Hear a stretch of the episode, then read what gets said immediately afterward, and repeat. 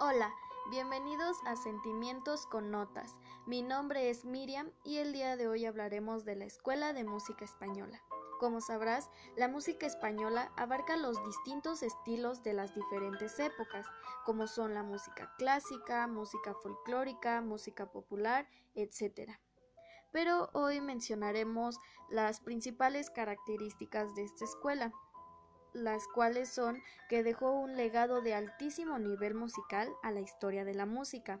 Pudo extraer toda la riqueza musical de sus raíces folclóricas para convertirlas en música sinfónica. Los instrumentos de sus inicios muy populares eran la guitarra o las castañuelas. Dentro de la escuela española destacan los compositores como son Pablo de Sarasate, Isaac Albeniz, Enrique Granados, Joaquín Turina, Tomás Luis de Victoria, entre otros. Y eso es todo por hoy. Hasta la próxima.